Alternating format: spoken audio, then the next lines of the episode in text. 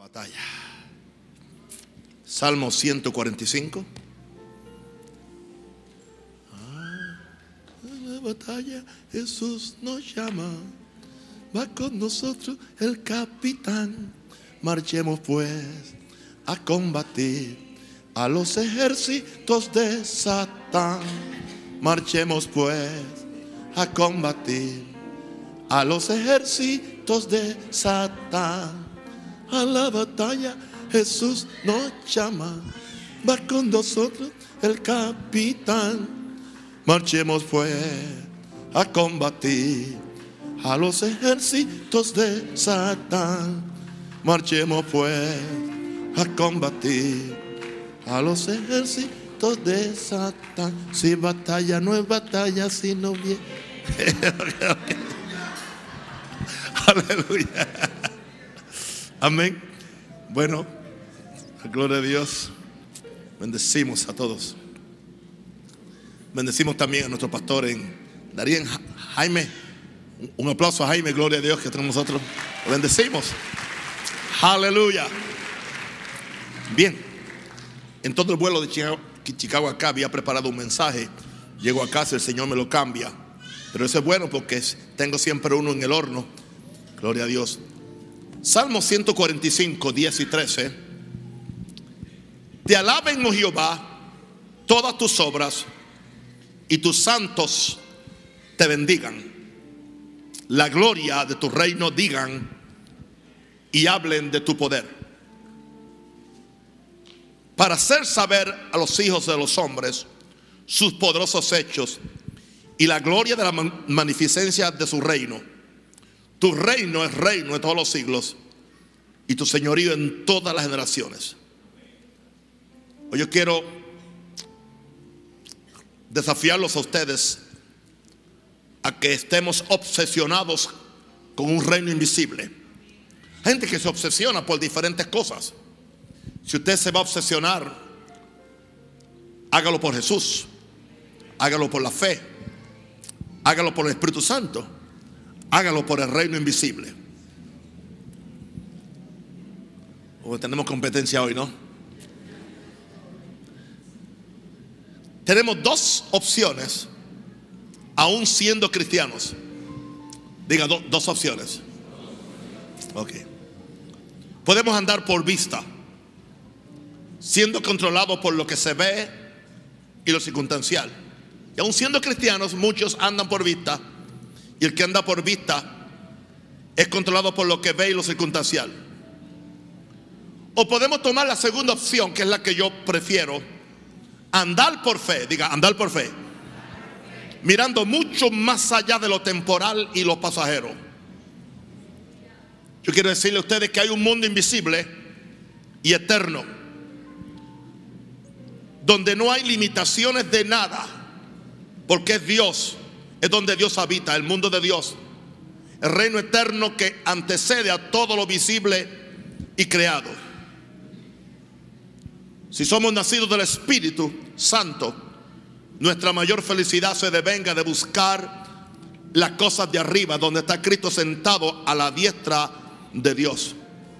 Yo vengo a decirle, no nos enfoquemos tanto en lo natural, no nos enfoquemos tanto en lo que está pasando, no nos enfoquemos tanto en lo que el diablo está haciendo, no nos enfoquemos tanto en lo perecedero, en lo material, y desarrollemos una obsesión por lo invisible y por lo eterno de forma que pensemos más en el mundo invisible que en el mundo visible. En esta forma presento mi tesis en esta noche. Extienda las manos y ore por mí. Gloria a Dios.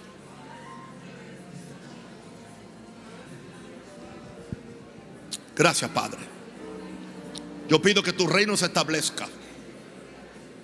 Y someto al señorío de Jesús todo demonio toda mente torcida, tu espíritu religioso, todo aquello que no está en armonía con la palabra de Dios, tiene que doblegarse.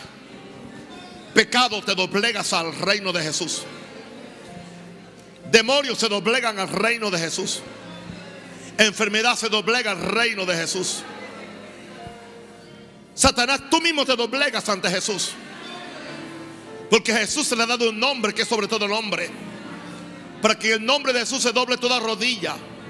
De los que están en la tierra, en los cielos y debajo de la tierra. Y declaramos en esta noche, aleluya, que el reino de Dios está abierto sobre nosotros. Que el reino se nos manifiesta.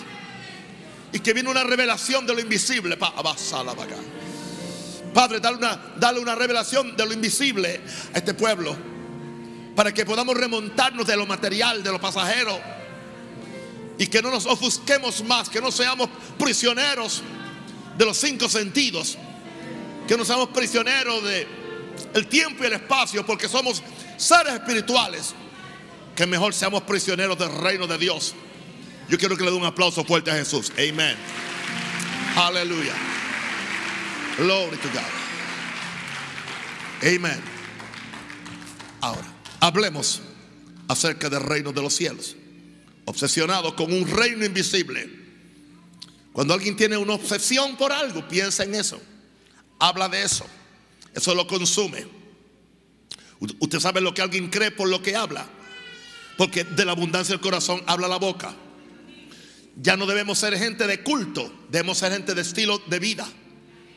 La religión se define porque la gente simplemente se pone un traje religioso cuando entra a la misa o entra al culto evangélico o pentecostal. Pero cuando salen vuelven otra vez al mismo enredo circunstancial. Yo estoy pidiendo al Señor que levantemos una iglesia espiritual, una iglesia de reino, no tan emocional, pero tampoco intelectual, pero sino una iglesia espiritual. Porque Dios es espíritu. Dios es espíritu. Y los que le adoran en espíritu y en verdad es necesario que le adoren. Yo quiero decirle a ustedes en esta noche, tengamos más conciencia del reino incomovible que hemos recibido, porque hemos recibido un reino incomovible y no dependamos tanto del reino visible que está siendo sacudido. No ponga su fe en lo que usted ve. Las estructuras políticas en el mundo están siendo sacudidos. Las estructuras económicas, yo sé lo que es lo que es un terrible sacudimiento económico. Lo viví en mi país. Los venezolanos saben lo que es un sacudimiento económico, social, moral y en todas las áreas en su país. Hoy un país puede estar arriba y mañana pues es, como la llanta o la rueda de repente cambia de, de posición. Por eso las cosas que Dios nos concede afuera las disfrutamos, las usamos, pero nunca las adoramos. Nunca las adoramos. Porque esas cosas están sujetas al tiempo y al espacio. Pero cuando tú fundas tu vida en lo espiritual, en lo concreto, en el reino, aleluya, invisible, el reino inconquistable. Yo, te, yo no dije que no vas a tener lucha. Yo no dije que no van a venir contradicciones. Sí que nos vienen a todos. Pero en medio de estas cosas somos más que vencedores. Porque somos gente que nos agarramos de algo eterno. De algo eterno, hermano. Hay que vivir, en estos días hay que vivir agarrados del reino eterno. Voy a decirte algo lo que viene no es fácil en el mundo. Hay muchas cosas que se han enseñado, ya. hay muchas cosas que se han dicho sobre un escapismo, que vamos a escapar de esto y del otro. No esté muy seguro que vamos a escapar de muchas cosas. Es posible que por muchas tribulaciones entremos en el reino de Dios. Cualquiera que sea su, posición en cuanto a los eventos futuros, usted tiene libertad de, de tener su idea, pero vamos a ver qué es lo que la palabra del Señor dice a medida que el reino de Dios se quiera manifestar, viene un clash de kingdom, de reino. Viene un, clash, viene un choque, esa es la palabra. Viene un choque de reinos. ¿Entiende? Viene un choque de reinos. Y ese choque primero no es afuera, primero es dentro de usted. Hello. Porque dentro de usted hay dos fuerzas. Está la fuerza de Dios y está la fuerza de la carne y de los pensamientos y de la doctrina y de la religión y de la cultura y tantas cosas que usted ha sido esclavo de esas cosas. Y usted tiene que ahora ser desprogramado, desintoxicado de haber estado atado a un reino de lo material, de lo emocional, de lo intelectual, de lo político, de lo cultural, de lo religioso, que es lo peor, y de lo denominacional. Para que entonces usted se agarre de algo invisible y algo inconquistable que es el reino de Dios. Porque eventualmente el reino de Dios va a conquistar todos los demás reinos. La iglesia que no predica el reino pierde su propósito. La iglesia que no predica el reino solamente tiene, tiene, tiene ah, una mentalidad a corto plazo, eh, short time mentality. La iglesia que cree y predica el reino de Dios tiene una mentalidad a largo plazo. Somos gente que no podemos ser conquistados. Somos gente que sabemos que en todas estas cosas somos más que vencedores. Y que no hay forma que podamos ser derrotados. No hay forma que podamos ser derrotados. No, no hay forma.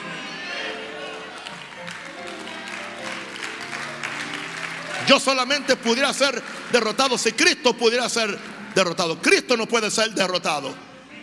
Gloria a Dios. Jesús no pudo ser. Es más, Jesús, a Jesús no lo mataron. Yo pongo mi vida y la vuelvo a tomar. Jesús nunca fue una víctima del sistema. Yo rehuso ser una víctima del sistema. Yo soy más que victorioso. Y quiero, quiero vacunarlos a ustedes con ese sentido de, de poder no de orgullo, no de prepotencia, porque aún todo lo dependemos a, la gracia de Dios. Ahora, ¿qué dice la Biblia en Hebreos 12, 28? Dice así, Hebreos 11, 28, así que recibiendo nosotros un reino, un reino incomovible, an unshakable kingdom. O sea, nosotros hemos recibido un reino que no se mueve. La gente se mueve, las iglesias se mueven, los predicadores se mueven, cambian, pero el reino de, Dios sigue siendo eterno. Cuando tú eres predicador del reino, eres consistente. Un mensaje del reino se predica hoy y en, 200 años se puede volver a predicar y no perderlo. Pero un mensaje de modas eclesiásticas. Y en la iglesia hay muchas modas eclesiásticas. Cosas que se ponen de moda pero no son reino no aguantan la presión del ataque del diablo. Cuando algo es reino, no importa el azote del diablo. Porque el reino de Dios está, un cristiano que está parado en el reino es como el, el, el, el, cañón ese Gibraltar. Gloria a Dios. El peñón ese allá en, en el Mediterráneo. No importa las tormentas, no importa que vengan el peñón, la piedra, nada, nada ni nadie lo mueve. Y aquí estamos edificando una iglesia para la gloria de Dios. Nada ni nadie nos va a mover. Olvídese de lo que digan o no digan, eso no viene al caso. Lo importante es lo que yo creo y lo que tú crees. Porque nosotros hemos recibido un reino incomovible. Por lo tanto, tengamos gratitud. Eso indica, seamos agradecidos. Y mediante esta gratitud sirvamos a Dios agradándole con temor y reverencia. Vivamos para alabar a Dios, vivamos para bendecir a Dios. No vivamos para, para, para, para lo que se mueve, lo que se mueve. Este reino nadie lo puede mover. Gloria a Dios. Ahora, número dos. El reino invisible de Dios es una realidad, diga, realidad. Y esa realidad debe controlar nuestra perspectiva eterna de la vida eterna. ¿Cuál es tu perspectiva? ¿Con qué, ¿Con qué perspectiva tú vives, hermano? Yo soy eterno. No porque soy apóstol, sino porque soy hijo de Dios. Yo no soy más eterno que tú. Y tú no eres menos eterno que yo. El título no tiene nada que ver. Es quien vive en ti. Si alguno está en Cristo, nueva criatura es. El que se une a Jesús es un espíritu con, él. Eternidad ha sido puesta en el corazón de los hombres. Así que tú tienes eternidad dentro de ti. Por lo tanto, permite que tú vivas con una perspectiva eterna. ¿Qué razón tiene la gente para vivir? Bueno, simplemente trabajar, comer, dormir con la esposa, tomar una vacación y, y después qué, y después qué, y después qué, y después qué. Aquí, alguien le preguntaron, ¿cuál es tu plan en la vida? Hacer esto, hacer lo otro. Alguien le dijo, ¿y después qué? ¿Y después qué? ¿Y después qué? Al final le dijo, ¿y después qué? Y no supo qué decir. Porque no tenía una perspectiva eterna. Y puede conquistar todo el mundo, pero ¿y después qué? ¿Y al final qué? ¿Y cómo termina todo? Aunque te, aunque te ganes todo el mundo, aunque seas la persona más famosa o, que tenga los millones que, o billones que nadie tiene. ¿Y después qué? Al final es, ¿qué? ¿Dónde va a terminar todo? Cuando la fe cristiana pierde la perspectiva eterna, pierde el reino, porque perder el reino es perder la perspectiva eterna. Trágicamente, en los últimos 30 o 25 años, desde Estados Unidos para acá, ah, el Evangelio se convirtió en algo transicional, en algo material, en algo emocional o en algo simplemente que tiene que ver para el presente. Y la gente ha perdido que la perspectiva eterna. Cuando tú tienes una perspectiva eterna, sí, no importa que suframos aquí, allá vamos a vivir en victoria. Yo creo en sanidad, pero si Dios no me sana, yo no, yo, yo no me rebelo contra Dios. Gloria a Dios. Porque eventualmente todos, todos nos vamos a morir si Cristo no viene antes. Usted sabe que todos, todos los que Jesús sanó se, se murieron. Todos. Y aún los que resucitó se murieron. ¿Entiende eso? O sea, le damos tanta importancia porque, porque se, se ha usado esta cosa como un gancho para que la gente venga, para que la gente ofrende, para que la gente esté conmigo, para que la gente siga mi ministerio. No, no, no, no, no. En vez de redirigir a la gente hacia Jesús. Oh, gloria a Dios. Hacia el reino eterno, hacia lo eterno. Esta era la percepción que tenían los primeros cristianos. Por eso los leones no lo asustaban. La hoguera no les hacía cambiar su fe. Los gladiadores no, no lo separaban del amor de Cristo. Por eso Pablo dijo, ¿quién nos separará del amor de Cristo? Ni lo alto, ni lo bajo. Nada nos podrá separar. Y hoy cualquier cosa separa a la gente del amor de Cristo. Si vinieron y alguien, alguien le corrijo un muchachito, ya no vuelven a la iglesia. Eso indica que no son ni salvos. Porque no tienen. ¿Cómo tú vas a vencer el espíritu del anticristo si no puedes vencer el espíritu de tu carne malcriada?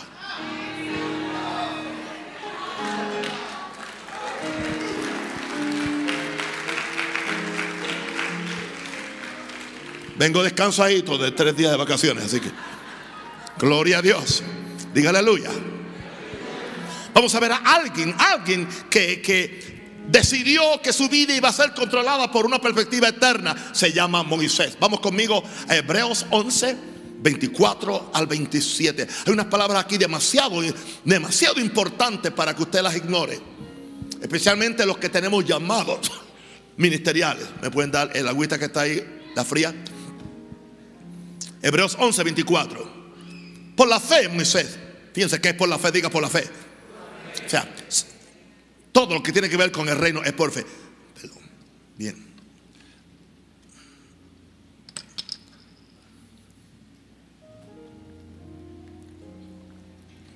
Por la fe Moisés hecho ya grande, rehusó llamarse hijo de la hija de Faraón, escogiendo, diga escogiendo una cosa, muchas cosas son la gracia de Dios, pero otras cosas es mi escogimiento. Que quiere usar la gracia de Dios como una excusa para ellos no hacer decisiones. Es como la gente que me dice a mí, no, no denuncie el pecado, no denuncie la corrupción ministerial, no denuncie, déjenselo a Dios y que sea Dios quien obre. Vamos a orar simplemente. No, no, no, no hay, no hay que orar. Hay que actuar. Cuando Dios le dijo a, a Jeremías, he puesto mis palabras en tu boca para arrancar.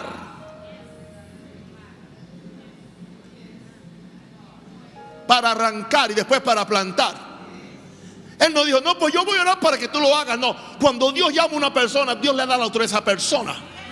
Y ya no hay que orar. Si tú oras y no haces lo que Dios te dice, nada va a pasar. Él escogió, él escogió. Nadie lo obligó. Escogiendo antes que ser maltratado con el pueblo de Dios. Que gozar, escucha esto, de los deleites temporales del pecado. O sea, todo deleite que no es el deleite de Dios es temporal. No solamente los, los, deleites del pecado son temporales, los deleites de toda otra cosa que tú hagas son temporales. ¿Por qué él escogió eso? Porque él tenía una visión, diga una visión. Él tenía ojos abiertos para lo espiritual, teniendo por mayores riquezas, imagínense, el vituperio de Cristo, que los tesoros de los egipcios, porque tenía puesta que la mirada, diga, la mirada. ¿Cuál mirada? La mirada física, no, la mirada espiritual.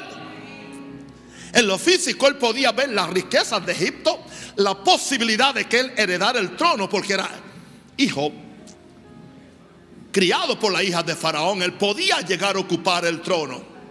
Las riquezas de, Egipto eran suyos. El hombre nunca tenía que pensar ni, ni, en ponérsela, ni en ponerse la ropa. Los reyes simplemente tenían quien los vestía, quien los bañara, todo. Pero él escogió algo. Él tuvo una visión que había algo más importante que eso. Teniendo por mayores riqueza el vituperio de Cristo que gozar de los deleites temporales del pecado. Porque tenía puesta la mirada en qué? En el galardón. Hermano, yo tengo puesta la mirada en el galardón. Y yo sé que hay cosas que Dios va a hacer en Panamá y en Latinoamérica. Y cuento con ustedes para que me ayuden. Alguien diga aleluya. Dice, por la fe dejó Egipto, por la fe. No temiendo la ira del rey. Y aquí está. Porque se sostuvo. como Como viendo al invisible o como viendo lo invisible.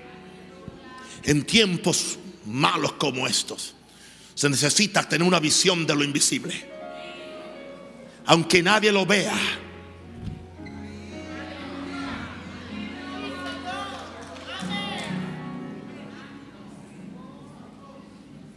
Míreme acá. Señor, yo los traigo a, la revelación. Sí, sí, los traigo, los traigo.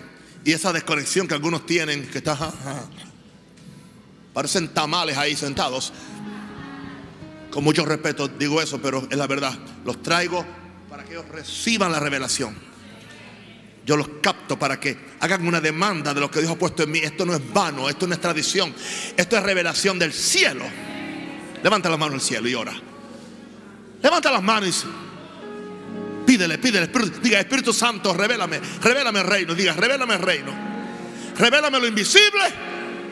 Yo quiero ver lo invisible. Yo quiero ver el reino de Dios. Yo quiero ver la recompensa que hay para mí. Oh, claro, disfruto lo que tengo. Voy a trabajar. Me voy a casar, lo que sea. Pero voy a buscar que es lo eterno. Voy a echar fuera todo aquello que es pasajero. Y voy a concentrarme en lo espiritual. My God un aplauso a Jesús.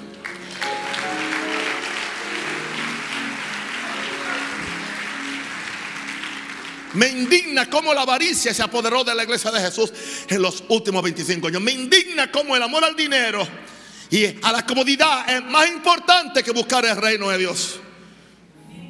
Pensando que el reino de Dios no tiene todo lo que yo necesito cuando lo tiene. Aleluya. Permite que el reino invisible de, Dios sea una realidad que controle todos tus, tus, tus, movimientos. Gloria a Dios. Recuerdo cuando yo tuve que hacer algunos sacrificios, magnos siendo sacrificios económicos en Chicago y sacrificios emocionales, sacrificios de familia, tantas cosas. Porque yo tenía puesta la mirada en el galardón. Y yo, me, y yo vine aquí sosteniéndome en el invisible. Y cuando toda una cúpula religiosa de un país vino en contra mía y en contra de ustedes, yo estoy como el peñón de Gibraltar. ¿Cómo estoy? Mirando al invisible, mirando al invisible. Al que me llamó, al que me dijo, haz esto, te he llamado para esto, te he traído para esto.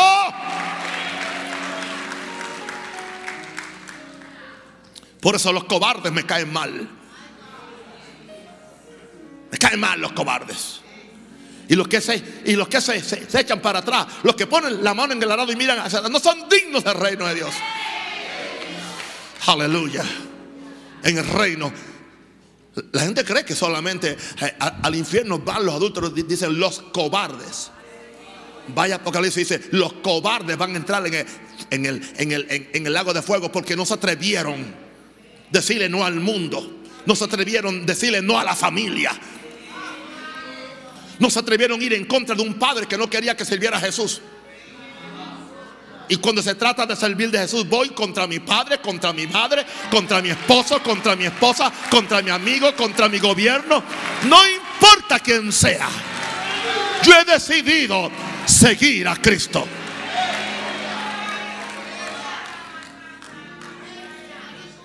Dejar a Jesús para complacer a mi madre, eso no es honrar a mi madre y a mi, padre. ¿Cómo es posible que yo deshonre a mi creador para honrar a un padre o a una madre?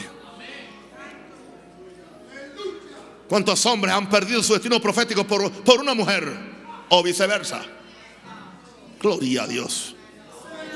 Yo hice una decisión. Yo no voy a perder mi, mi, destino profético ni por la mujer que está en casa ni por la que está en la calle. Gracias a Dios que la que está en casa está bien formada.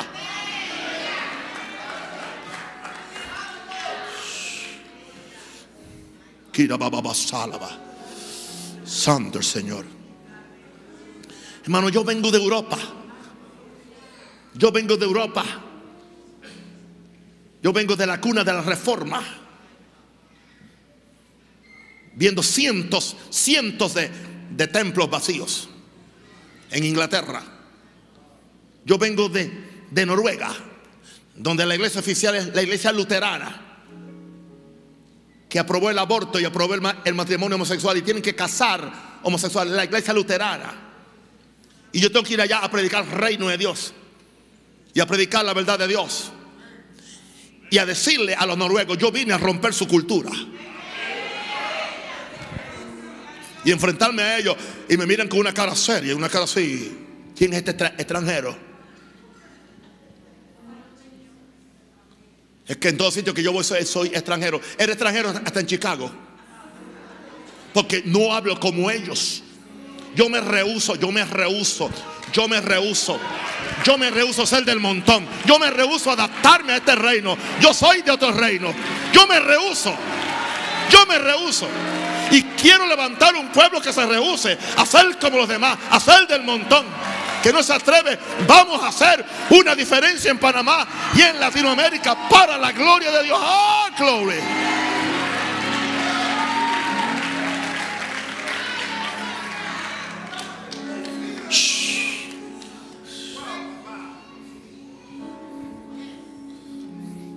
Ayer uno, de, mis jóvenes fue a predicar a una iglesia y me pidió permiso y yo dije, sí, una condición. Cuando te entreguen para predicar, tú, tú, le vas a decir, le traigo un saludo de amor de parte de mi pastor, el apóstol Naúl Rosario de Maranata. Me dijo el joven, es una orden, papá. Y fue y lo hizo. Fue y lo hizo. Lo recibieron muy bien hasta que dijo que era Yo creo que fue para el debut y despedida. Pero él me dijo, ¿cómo yo voy a negar? Él me dijo, yo, yo no voy a negar ni a mi Jesús ni a mi papá.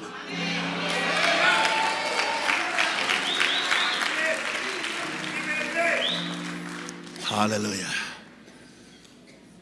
No temiendo la ira del rey. Porque se sostuvo como viendo lo invisible. ¿Cuántos cobardes hay en el mundo? que siguen metidos en lugares donde no deberían estar porque le temen a la ira de un hombre o a la maldición de un apóstol o al desprecio de un pastor o a perder un salario o a perder un favor o a perder un púlpito. No son dignos de llamarse hijos de Dios. No son dignos de llamarse. Mira los ejemplos, mira aquí, mira Moisés, el espíritu de Moisés, no temiendo la ira del rey, se sostuvo como viendo al invisible. Por eso todavía hoy estamos hablando de Moisés. De los cobardes no se ha escrito nada. De los vencedores. Porque los vencedores no, no leen historia, hacen historia. Aleluya.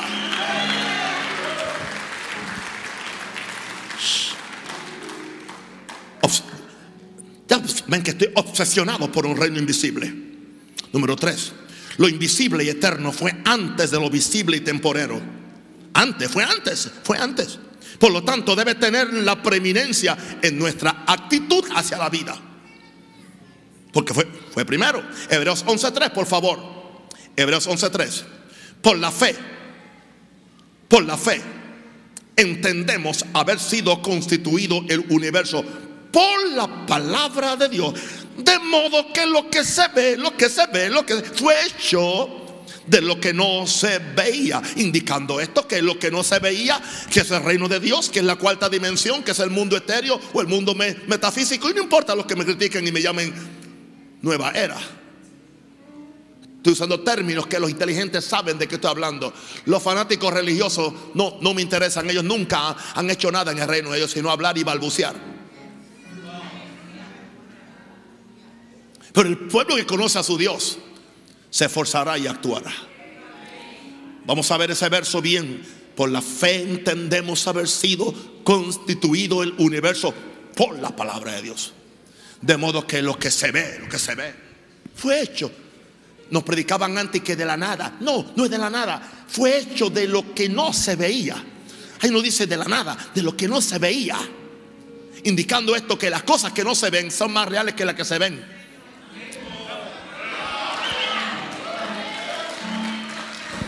Pero nosotros estamos tan, tan, tan acostumbrados a lo natural, a, lo emocional, que simplemente creemos que esto es lo más grande que hay.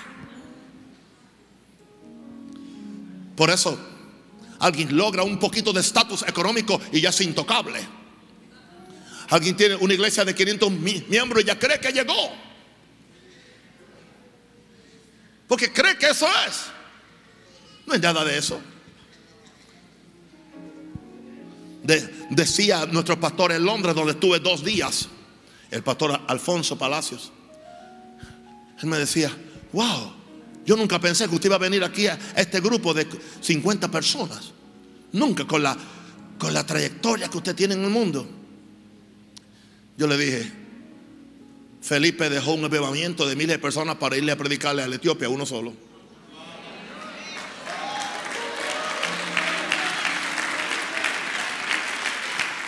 Y no regresó al avivamiento porque dice que después el Espíritu lo agarró y se encontró en Azoto. Nunca regresó a Samaria. Otro se encargó, otro siguió con el, con el aviamiento. Porque estos hombres, ellos no trabajaban para ellos. Trabajaban para Dios. Hay una diferencia con usted cuando usted trabaja para Dios. Y voy a decir una cosa, con mucho respeto, el reino de Dios se va a manifestar. Y todo lo que no es reino se va a caer. Se va a caer. Ore usted y ore. No, yo estoy orando para que no se caiga. Yo estoy orando para que se caiga.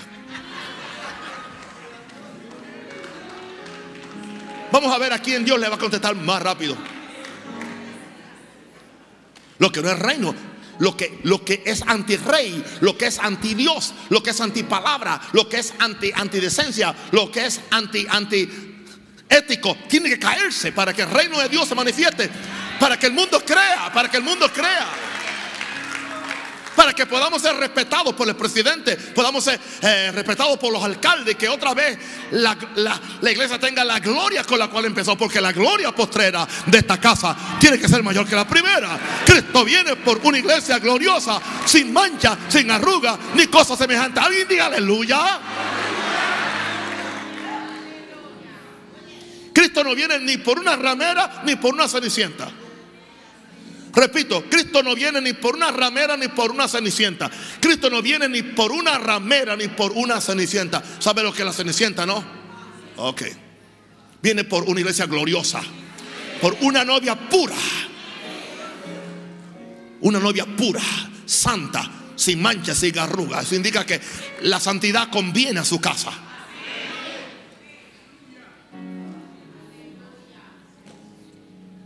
Jesus Christ.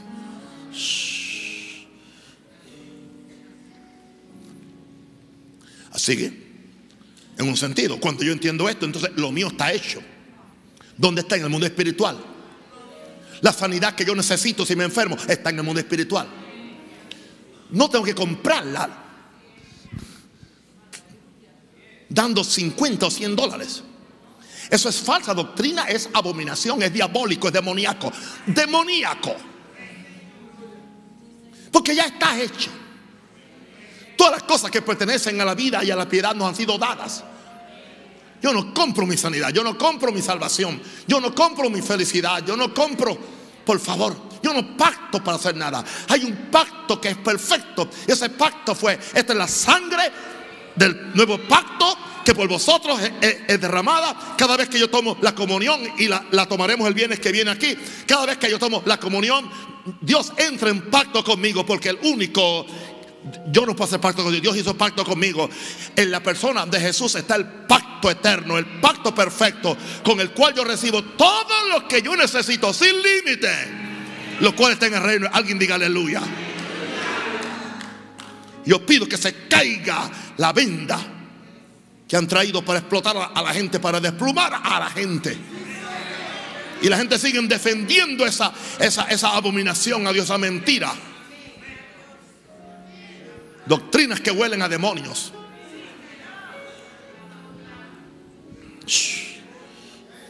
Todo está hecho. Lo que se ve fue hecho de lo que no, se veía. Esto estaba en el mundo espiritual. Esto estaba en el mundo espiritual. Pero entonces la fe lo manifiesta. La humillación lo manifiesta. Aleluya. La humildad lo manifiesta. La gracia lo manifiesta. Todo está en el reino de Dios. Por eso Él dijo, busca primeramente el reino de Dios y su justicia. Y las demás cosas, y las demás cosas son añadidas. ¿De dónde son añadidas? ¿De afuera? No, del mismo reino. Porque están, están en el reino. Todas las cosas.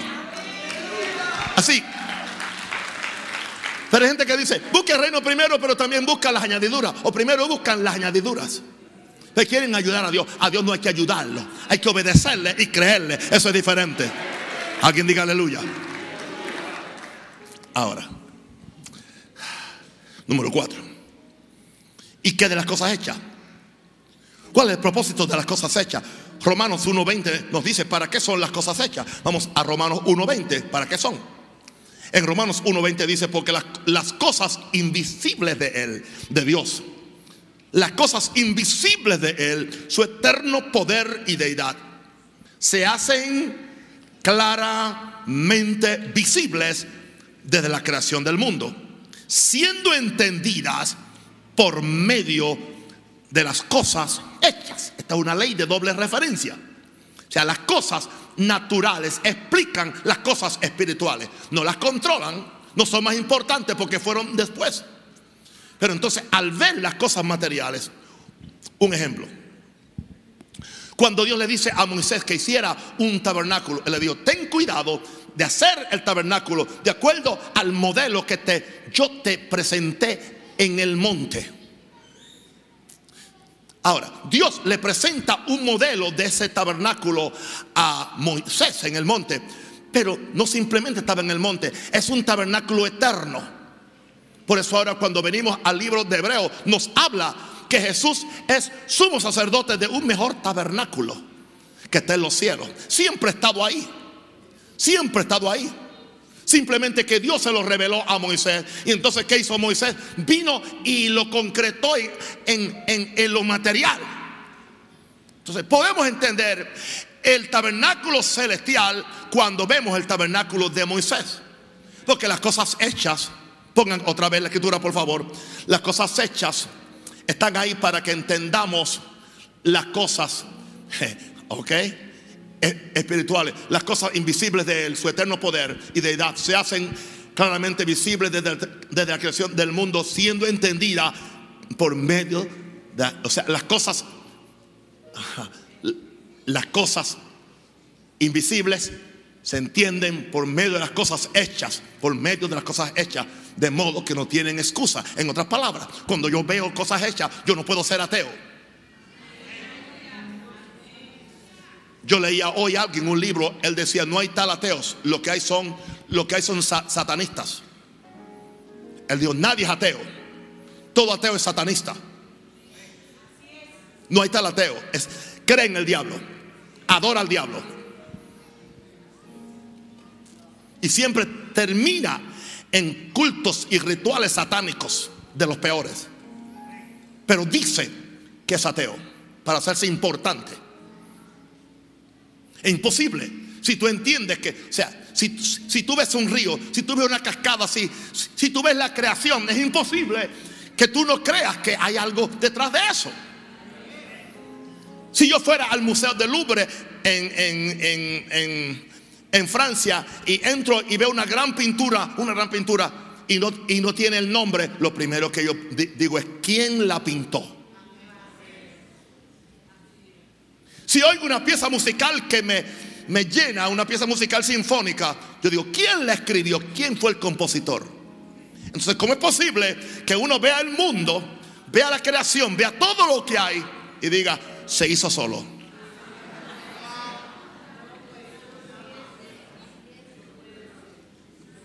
Es un espíritu de ser imbécil. De ser morón. No hay palabra para describirlo. ¿Entiende? Yo pregunto en el, en el, en el museo, ¿quién pintó el cuadro? No, el, cuadro se pintó solo, aunque hay cuadros que aparentemente en el arte moderno se pintaron solo. Hay cuadros que aparentemente fue que un perro metió el rabo en una lata de pintura y se lo sacudió en un lienzo y de ahí salió y que una pintura. Por eso el arte este moderno es una perversión de lo que era arte, porque todas las cosas se, han pervertido. Como la música se ha pervertido, el arte se ha pervertido y lo último que se pervirtió fue la iglesia. arte abstracto no es otra cosa que perversión del verdadero arte. Esa música que usted no sabe ni lo que dice, ni, uh, es perversión. Música moderna, arte moderno, evangelio moderno. Porque las cosas se corrompen. ¿Cómo es que las cosas se corrompen? Escuchen bien, las cosas se corrompen al alejarse de del propósito original. Las cosas se, corrompen al alejarse de su creador. ¿Tú quieres mantenerte santo? No son regulaciones, no son, no son regulaciones, no son leyes. Mantente cerca de Jesús. Mantente lleno de Jesús. No te hace falta ninguna ley. Simplemente estás cerca del Creador y eso te mantiene a ti santo, sin corrupción.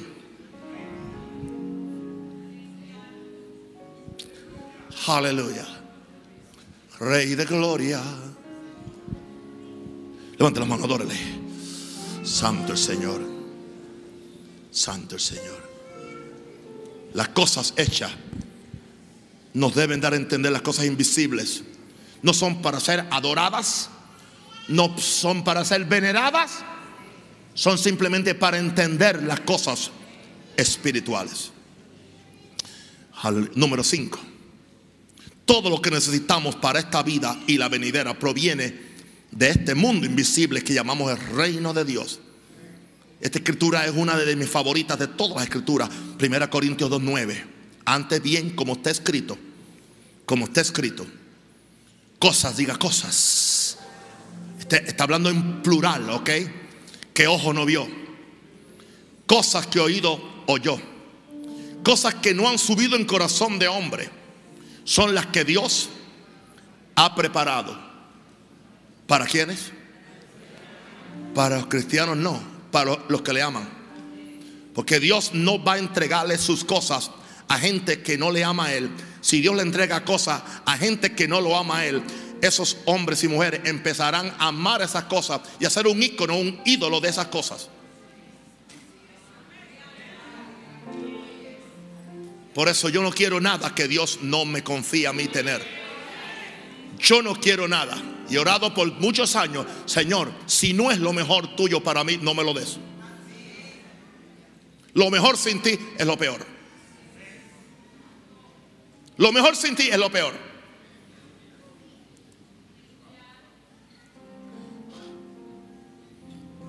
My God. ¿Para qué le sirvió la sabiduría a Salomón eventualmente? ¿Para qué le sirvió? Eventualmente. ¿Para qué le sirvió? Wow. Todo lo que tú necesitas para esta vida y la otra ya está hecho. Pero son para los que le aman. Diga, lo mío está preparado. Deleítate en Jehová. Mira, deleítate en Jehová. No te turbes porque te robaron algo. A un hombre rico nadie le puede robar. Yo soy rico en Dios. Y el que me roba a mí no me roba a mí. Porque yo, yo no tengo nada. Yo hace tiempo que yo, yo cedí toda mi, todo mi derecho a las cosas. Yo no tengo derecho a nada. Lo cedí completo. Así que el que me roba a mí le roba a Dios. Y el que le roba a Dios tiene un gran problema.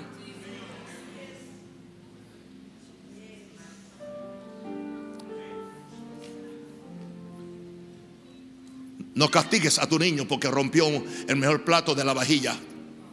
No lo castigues. Un accidente, no le llames bruto o animal.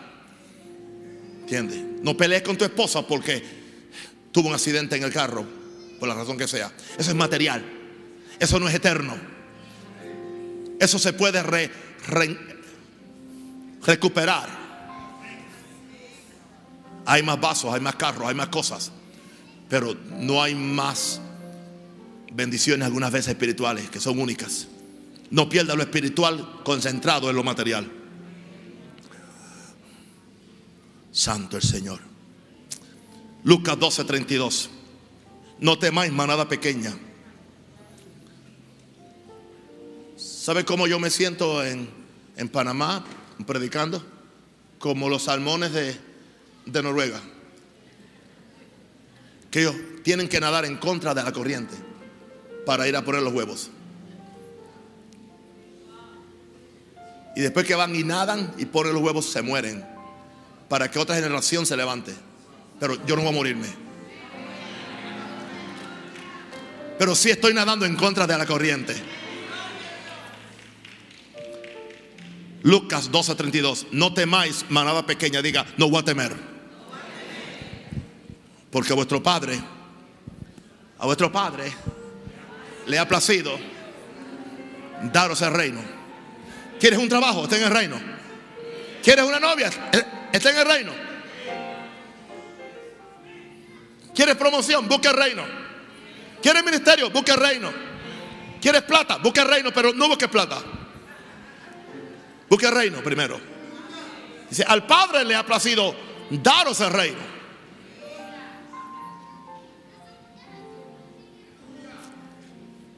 En lo que tú pones la fe. En lo que tú pones la fe. En lo que tú pones la fe. ¿Sabes que esto no tiene ningún respaldo? Ningún respaldo. No tiene ningún respaldo. Es papel. Es simplemente papel. Que el gobierno, en armonía con los ladrones banqueros, que son los que controlan el mundo. ¿Ok? le pusieron un valor.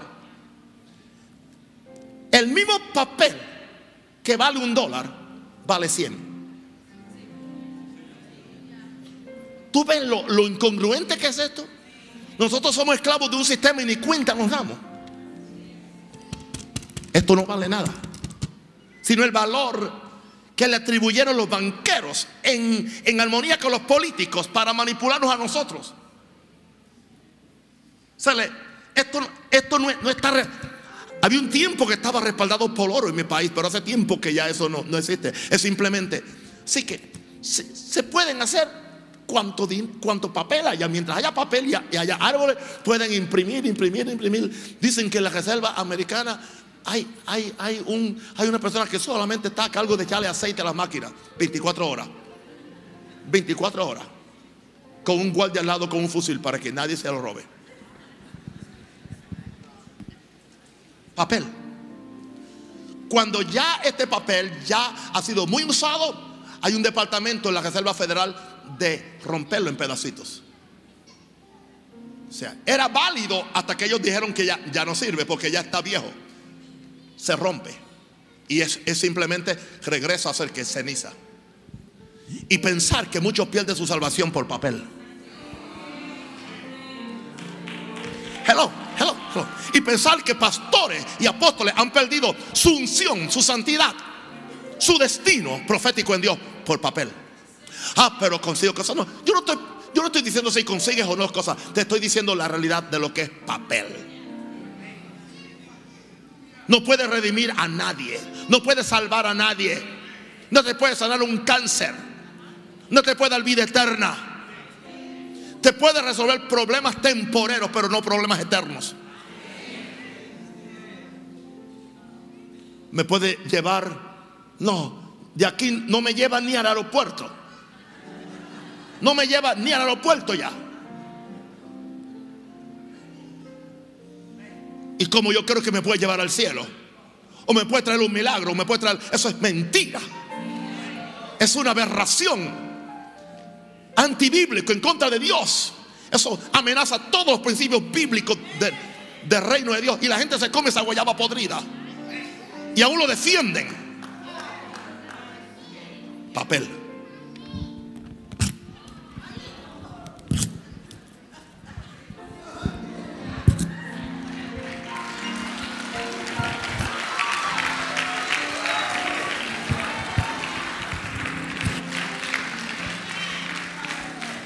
¿Sabe qué indica eso? I don't love money. No amo el dinero. Nunca me ha manipulado, nunca me ha controlado.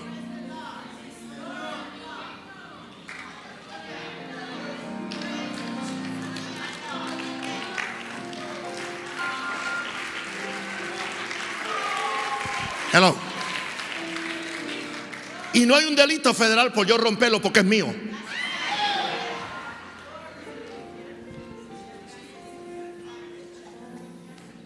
Ya ese papel ni se emborracha, ni se adultera, ni comete pecado. Ya, ya perdió todo el valor. Simplemente yo le doy valor o yo se lo quito.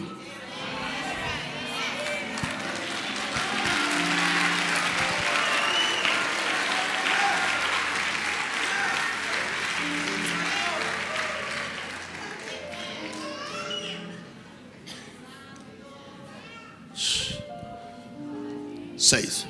Tenemos dos formas de vivir la vida como creyentes. Dos formas. Segunda Corintios 4, 18. No mirando nosotros las cosas que se ven, sino las que no se ven. Pues las cosas que se ven son temporales, pero las que no se ven son eternas. Y si usted se tiró un quejido cuando yo rompí el, el billete,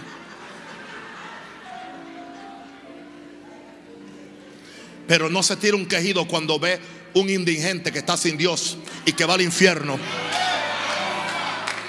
Eso lo hace usted un materialista endemoniado.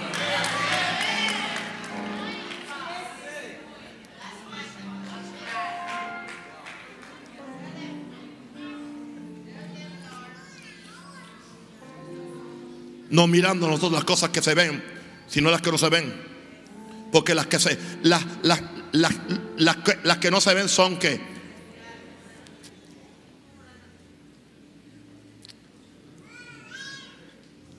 Pero las que no se ven, las que se ven son temporales, pero las que no se ven son eternas. ¿Cuántos buscan lo eterno? Lo eterno.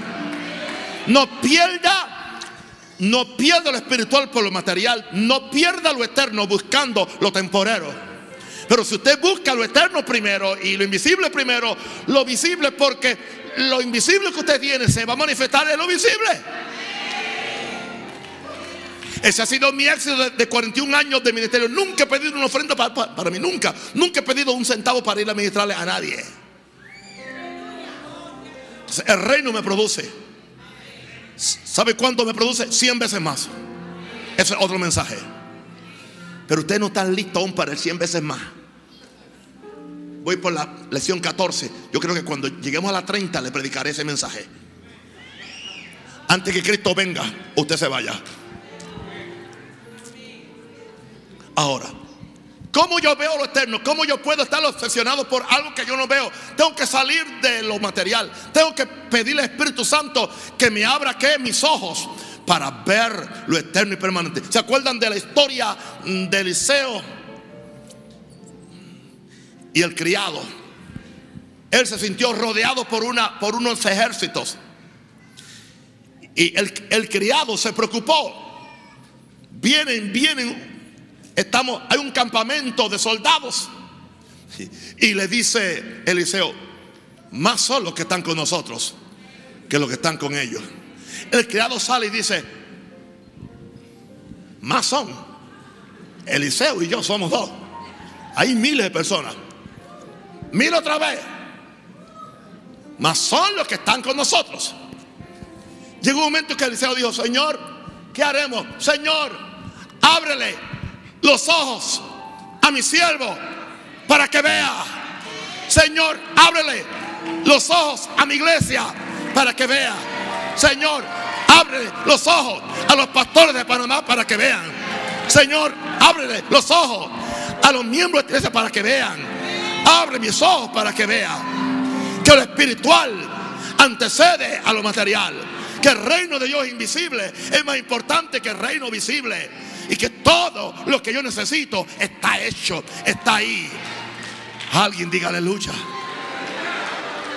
Por eso tienes que pedir.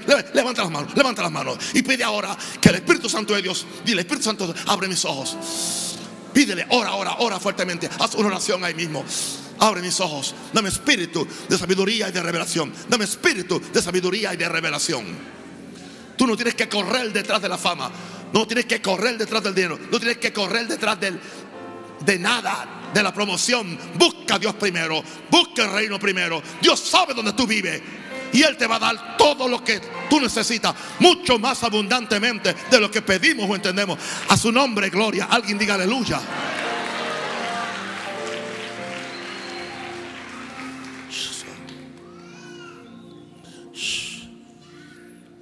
Pídele al Señor que te dé una obsesión por aquello para lo cual fuimos hechos. Fuimos hechos de un Dios espiritual. Fuimos hechos para lo eterno. Hay eternidad en nosotros. Tanto así que si yo muriera en este momento, yo no me muero. Yo simplemente salgo de la limitación de lo material para estar en el mundo donde estaré más cómodo, el mundo del espíritu. Por eso ningún creyente verdadero que se va al cielo quiere regresar. Y aun cuando han habido visiones, los primeros que dicen, ¿por qué tengo que irme? No, no quiero irme, no quiero irme. ¿Usted cree que es tan importante ese pedazo de carro que tiene? ¿Usted cree que es tan importante esa, esa casa? Compró unos, unos muebles y nadie los puede usar. Los tiene arropados con sábanas. Hello. Y no quiere que nadie se siente. Puso uno, uno, uno, una o sea, una, alfombra nueva y le dice a la gente, quítate, quítate los zapatos, quítate los zapatos, quítate los zapatos. Y tú tienes que, como que en helicóptero algunas casas. Hello. La adoración, la adoración de lo material es hechicera, es demoníaca, no es de Dios. Lo material no se adora, se usa. Se usa. Vamos a concentrarnos en lo espiritual. Levanta las manos al cielo y ora ahora. Pida que, diga, Espíritu Santo, obsesióname por lo espiritual. Dígale, obsesióname. Quiero estar obsesionado por lo espiritual. Ricatoria shata la macaya. Rendo cotoro Ore fuertemente. Ore fuertemente. Ore fuertemente. Ore fuertemente. Poder de Dios, manifiéstate. Sana al enfermo, sana al enfermo. Liberta al endemoniado. Salva al perdido. Provee a cada uno lo que necesita materialmente, porque tú eres un Dios bueno, un Dios maravilloso. Tú quieres darnos todas las cosas que pertenecen a la vida y a la piedad, pero son tuyas y son para tu reino. Tú nos bendices, tú nos prosperas para que establezcamos tu reino en la tierra en el nombre del Señor.